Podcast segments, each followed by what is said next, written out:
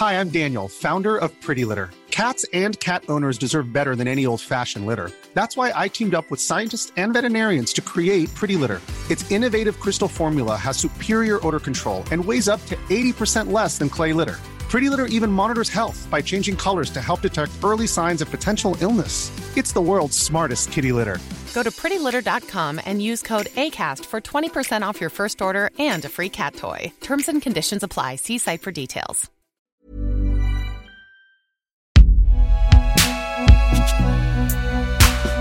Concocté par Binge Audio. Salut, c'est Thomas Rozek.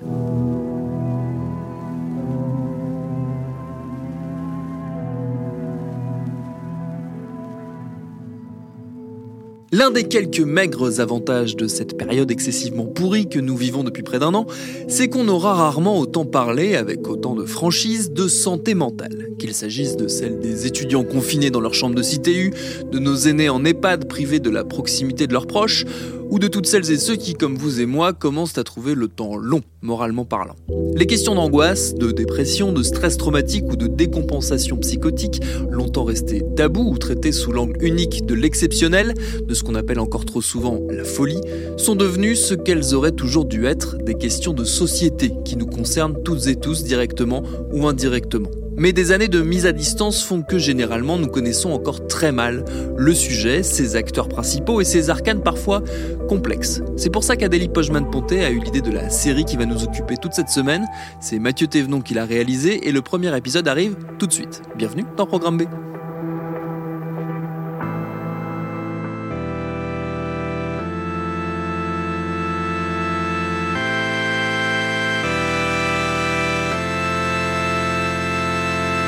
Si je vous dis je vais chez le psy, qu'est-ce qui vous vient à l'esprit?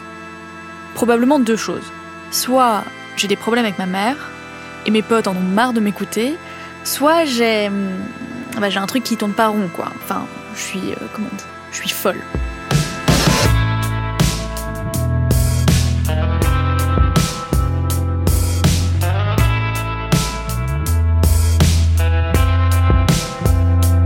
Dans l'imaginaire collectif, il y a souvent cette distinction. Les personnes qui ont des petits problèmes du quotidien et puis les autres, les fous, les vrais.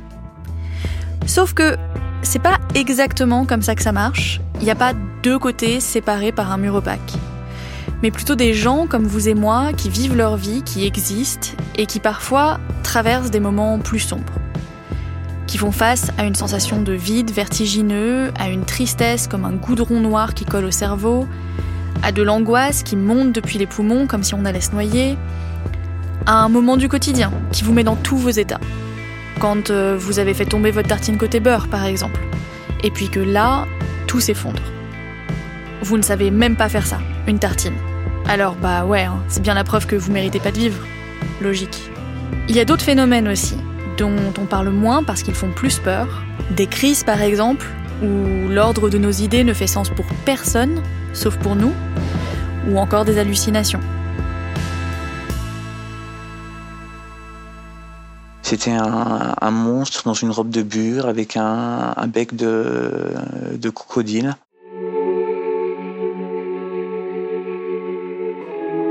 qui tenait une lanterne au coin de la rue.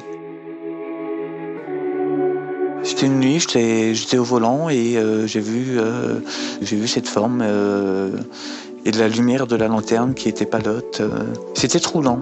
Et je, me suis dit effectivement tout de suite que, que c'était une, une, une hallucination. Je me suis ancré à cette idée pour toutes les hallucinations suivantes.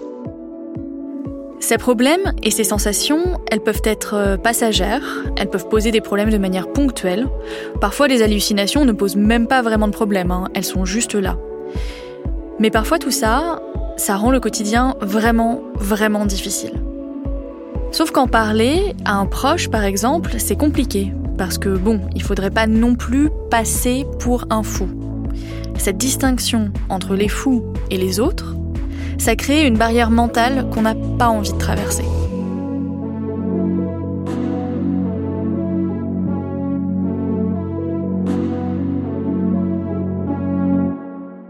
J'ai voulu savoir pourquoi c'était si compliqué de demander de l'aide d'un ou d'une psy.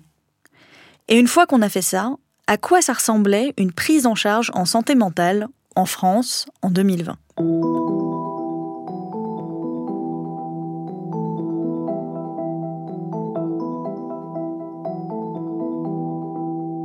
Pour faire ce trajet à travers le système de soins français, je vous propose un petit exercice d'imagination. Quand j'étais enfant, il y avait un genre de livre que j'adorais. C'était les livres dont vous êtes le héros. Il y avait plein d'histoires différentes. Le manoir de l'enfer, la forêt de la malédiction, la cité des voleurs. Bon. Et dans ces bouquins, c'est simple, à la fin de chaque chapitre, le héros, vous donc, vous devez faire un choix. Est-ce que vous prendrez le chemin caillouteux qui s'enfonce dans la forêt sur votre gauche? Si oui, allez à la page 42. Ou est-ce que vous préférez traverser le pont en corde au-dessus du ravin sur votre droite? Ah, dans ce cas, rendez-vous page 30. Alors bienvenue dans cette série, La santé mentale dont vous êtes le héros. Je m'appelle Adélie Pojman-Pontet et voici l'épisode 1. Pourquoi c'est si compliqué d'admettre qu'on a besoin d'aller chez le psy? Alors voilà, dans cette série, on va suivre un personnage fictif, on va l'appeler Maël, et non, vous ne saurez pas si c'est Maël ou Maëlle, c'est fait exprès on va essayer de trouver notre chemin dans le système de soins. Maëlle est comme vous et moi. C'est une personne qui aime être en bonne santé. C'est quelqu'un qui va voir le médecin quand ça va pas trop, quand clairement, par exemple, son mal de ventre ressemble plus à une gastro qu'à une cuite mal digérée. Et comme tout le monde, Maëlle n'a pas seulement une santé physique. Maëlle a aussi une santé mentale. Car depuis 1946, la santé mentale est indissociable de la santé en général. C'est dans la définition de l'Organisation mondiale de la santé. La santé, c'est un état de bien-être complet, physique, mental et social. Il n'y a pas d'un côté les personnes qui ont des problèmes psychiques et de l'autre côté les personnes qui vont bien. Voici Aude Caria. Elle est psychologue clinicienne de formation et elle est la directrice du Psycom, un organisme public d'information sur la santé mentale on a une santé mentale qui évolue tout au long de, notre vie en fonction bah, de nos ressources et des obstacles que l'on rencontre. Donc ça peut être des événements de vie, ça peut être des rencontres qui vont avoir un impact positif ou négatif sur euh, notre équilibre psychique. Maëlle ne pense pas très souvent à sa santé mentale. Les problèmes si, Maëlle ne pense pas que ce soit quelque chose qui le ou la concerne. Après tout, dans notre société, les personnes désignées comme folles sont historiquement mises à l'écart de la société. On pourrait dire que dans l'imaginaire collectif, une des figures de la folie, c'est l'association avec le crime et le danger.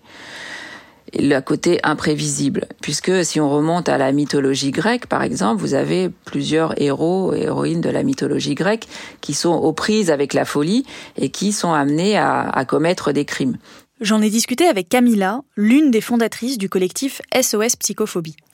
Dans les films, quand on apprend voilà, qu'on est schizo, qu'on est psychotique de façon plus vaste, ben, on se retrouve confronté à tout un réseau de représentations comme le film Split, comme le film Bandersnatch, où en fait psychotique est égal meurtre. Donc voilà, on a déjà un imaginaire en fait, euh, on va dire horrifique.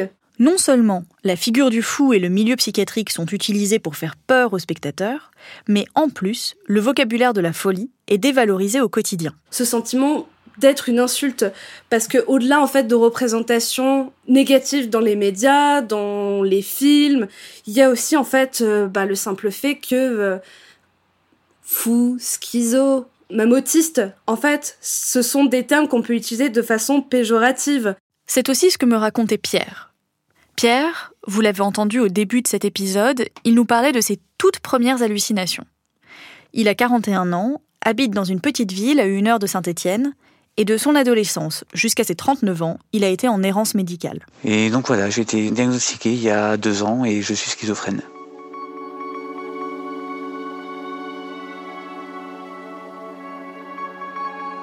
Lui aussi fait partie du collectif SOS Psychophobie le mot de folie a très vite fait son apparition dans sa vie. C'était un terme que j'ai adopté très jeune et euh, d'autant plus facilement que c'est un terme que euh, mon entourage social, euh, à savoir les enfants de mon âge, utilisait à mon égard.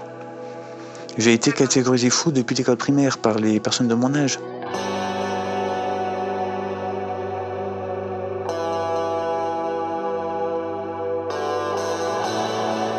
Cet imaginaire collectif, il est systémique en fait. Il nourrit la stigmatisation dans la mesure où il va nourrir aussi cette vision de, pour se protéger, on va dire, bah, il y a les fous et nous. Euh, il y a ceux qui ont des problèmes de, de psychiatrie et les gens normaux. Descartes disait euh, l'homme fou, c'est celui qui a perdu la raison. Donc, euh, si je garde ma raison, je ne suis pas fou. Maëlle, vous et moi, on a grandi avec ces représentations. On a entendu les mots fou, schizo, malade mental utilisés comme des insultes.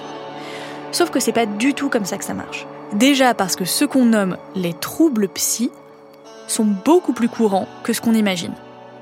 Selon l'OMS, il y a environ 25% de la population qui est touchée par la dépression à un moment donné de sa vie, et 7% de la population qui est atteinte de dépression majeure. Mais aussi parce que la santé mentale, c'est pas noir ou blanc. C'est quelque chose qui est mouvant au fur et à mesure de sa vie. Donc en fait, à l'intérieur de la santé mentale, on distingue trois dimensions. Viviane Coves-Masfetti est psychiatre et spécialisée en épidémiologie psychiatrique. C'est-à-dire qu'elle fait des études pour mesurer la santé mentale d'une population. La première dimension, c'est la santé mentale positive. Qu'est-ce que c'est que la santé mentale positive? C'est à la fois un sentiment de bien-être et en même temps des caractéristiques, souvent de, on va dire, de personnalité, par exemple l'optimisme, l'estime de soi, la capacité, ce qu'on appelle les coping mécanismes, c'est-à-dire la capacité de gérer les difficultés de l'existence. Les coping mécanismes, en français, on appelle ça des mécanismes ou des stratégies d'adaptation c'est l'ensemble des stratégies que notre cerveau met en place au quotidien pour résoudre les problèmes qui lui tombent dessus. Tout ça, c'est de la santé mentale positive. La santé mentale négative, elle-même deux dimensions. Une première dimension qui est la détresse psychologique, qu'en France on appelle souvent le mal-être. Ce sont des symptômes d'anxiété et de dépression genre vous avez été plus triste, vous avez même vous avez pleuré, vous avez mal dormi, vous vous êtes senti inquiète sur une durée brève. Le maximum c'est trois semaines et en général c'est la semaine passée. Donc ce sont des symptômes passagers qui n'empêchent pas les gens de vivre. C'est juste, c'est désagréable, euh, on est moins heureux que d'habitude, on est moins bien. Et puis après, on a ce qu'on appelle les maladies psychiatriques ou les désordres psychiatriques ou les troubles de santé mentale, suivant qu'on veut parler plus ou moins correctement ou politiquement correct. En fait, ce qu'explique Viviane Coves-Masfetti, c'est que pour avoir ce qu'on considère comme une maladie psychiatrique, il faut remplir un certain nombre de critères précis, qui sont définis par des classifications médicales. Quelle est la différence entre la détresse psychologique et un trouble psychiatrique, je vais vous donner un exemple qui est l'épisode dépressif majeur. Donc, ce qu'on appelle un épisode dépressif majeur, c'est quelqu'un qui pendant deux semaines, tous les jours et presque toute la journée, s'est senti anormalement triste, euh, n'ayant plus goût à rien, et en plus a au moins cinq des sept symptômes que je vais vous nommer, une perte de l'appétit au point d'avoir maigri d'au moins 5 kilos sans le vouloir, des insomnies ou une hypersomnie, une lenteur pour bouger ou au contraire une hyperagitation, penser à la mort et éventuellement euh, avoir fait une tentative de suicide, avoir des problèmes pour se concentrer et penser qu'on vaut rien. À ceci, il faut rajouter un élément qui est encore le plus important pour faire la différence entre une maladie et des symptômes, c'est l'empêchement sur la vie quotidienne.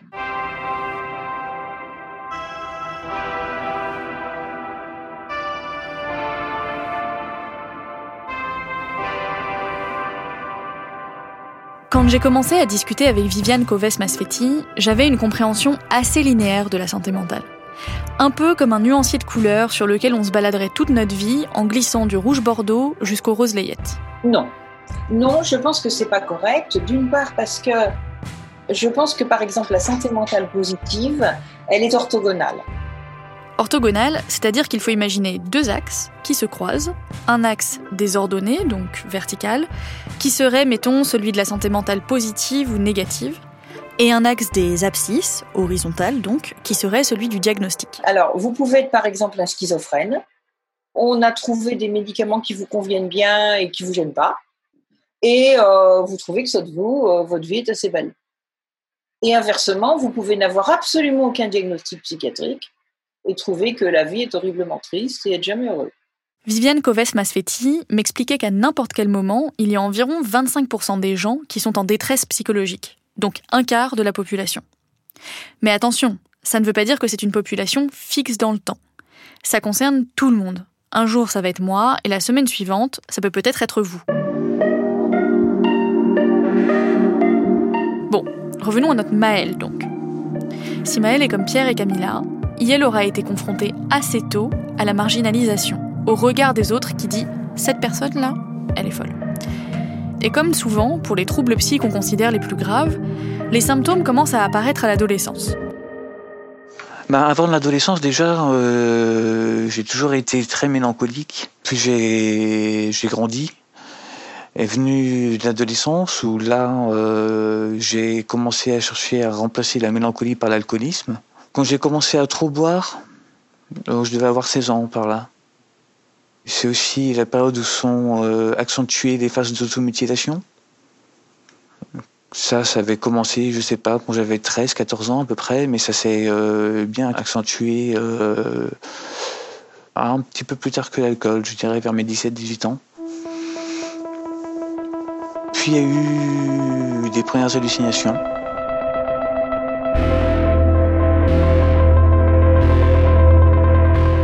C'est aussi ce que me racontait Amy, qui est derrière le compte Instagram Noir et Bipolaire. Ce n'est pas son vrai prénom car elle préfère rester anonyme. Alors, les premiers symptômes sont arrivés autour de l'âge de 13 ans.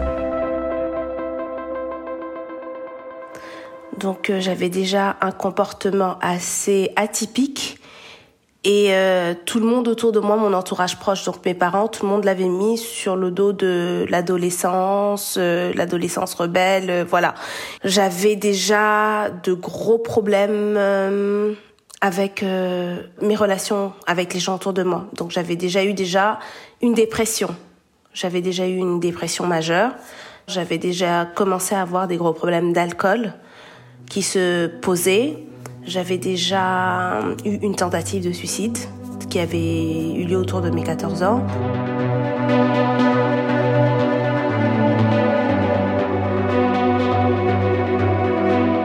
Mais la santé mentale, ça évolue. Elle dépend notamment de ce qui nous arrive dans la vie. J'essaye d'expliquer sur le modèle du cancer, en fait, euh, les maladies mentales, parce que c'est exactement pareil. Je m'explique on sait qu'il y a une relation entre le tabac et le cancer du poumon. Mais tout le monde va vous dire, je ne comprends pas, ma grand-mère a fumé comme un pompier depuis ses 15 ans jusqu'à ses 120 ans où elle est morte et elle n'a jamais eu le moindre cancer. Donc ça veut dire qu'il y a ce qu'on appelle une interaction. Nous avons des fragilités, mais sans doute, si nous ne rencontrons pas quelque chose qui déclenche ces fragilités, on va passer à travers.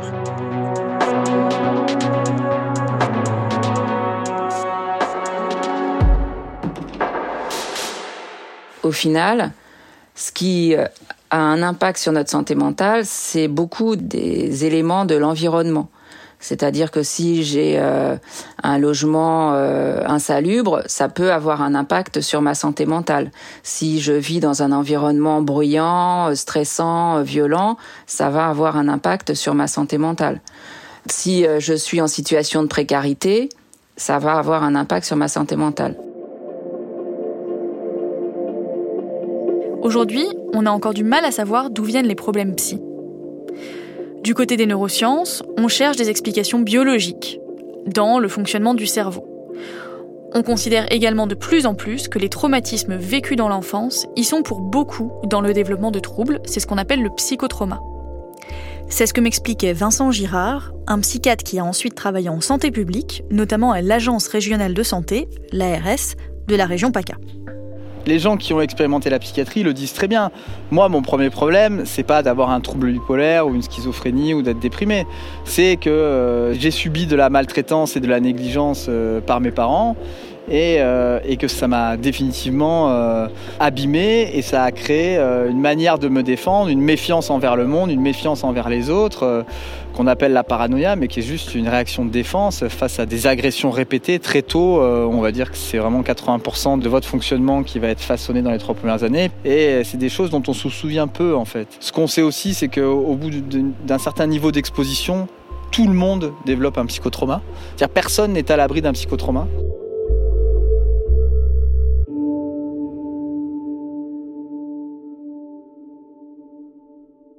Si Maëlle se sent tout le temps fatiguée, morose ou pas hyper motivée pour faire des choses qu'elle appréciait auparavant, ça vaut peut-être le coup que Maëlle se pose deux minutes pour réfléchir à ce qui se passe.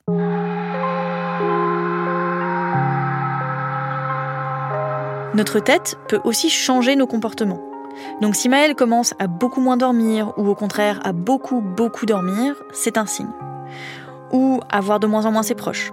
Ou si Maëlle se met à formuler des choses de manière très drastique. Souvent, ces signes n'arrivent pas seuls. Et surtout, ils se renforcent les uns les autres.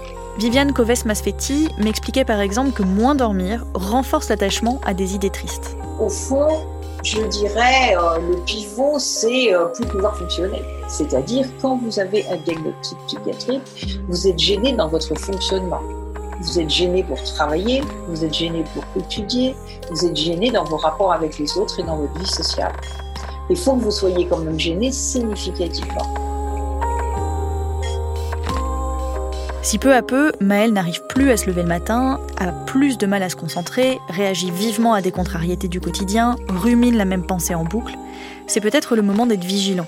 Il y a des gens qui perçoivent très bien, qui arrivent à écouter leurs propres signaux, d'autres qui, qui, pour qui c'est compliqué, il faut qu'ils se concentrent et qu'ils apprennent à écouter leurs signaux. Voilà, il y a des gens qui arrivent bien à prendre soin d'eux-mêmes, d'autres pas. Euh, je pense que c'est lié aussi aux, exemples qu'ils ont eus quand ils étaient petits. Plus les gens ont été euh, éduqués par des gens qui ont fait très attention à eux et qui ont bien pris soin d'eux, plus ils ont des compétences pour euh, faire attention après dans le, dans le futur à eux-mêmes. Voilà, donc je pense que quand vous, on n'a pas bien pris soin de vous, bah, vous ne savez pas comment faire pour prendre soin de vous et que du coup bah, vous prenez moins soin de vous et que du coup vous tombez plus souvent en panne. Quoi.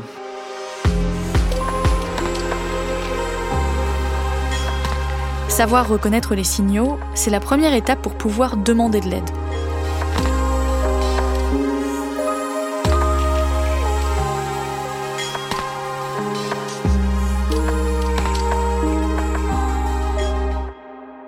On appelle ça l'inside.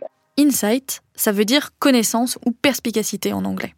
C'est qu'il y a euh, qui est au fond une espèce de distance par rapport à soi. C'est-à-dire pour pouvoir euh, demander de l'aide. Parfois, ce besoin peut arriver brutalement.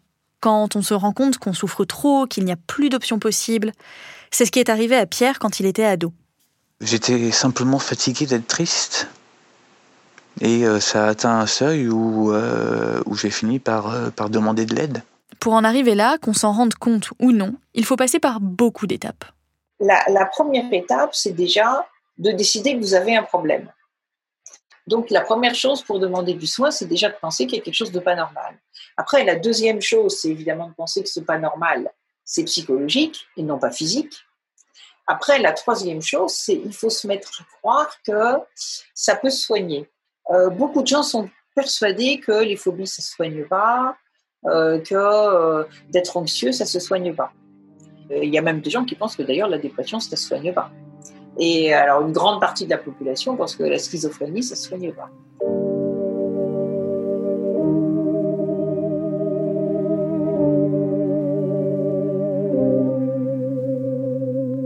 Et en plus de tout ça, comme on le disait au début, admettre que ça ne va pas, ça peut faire peur.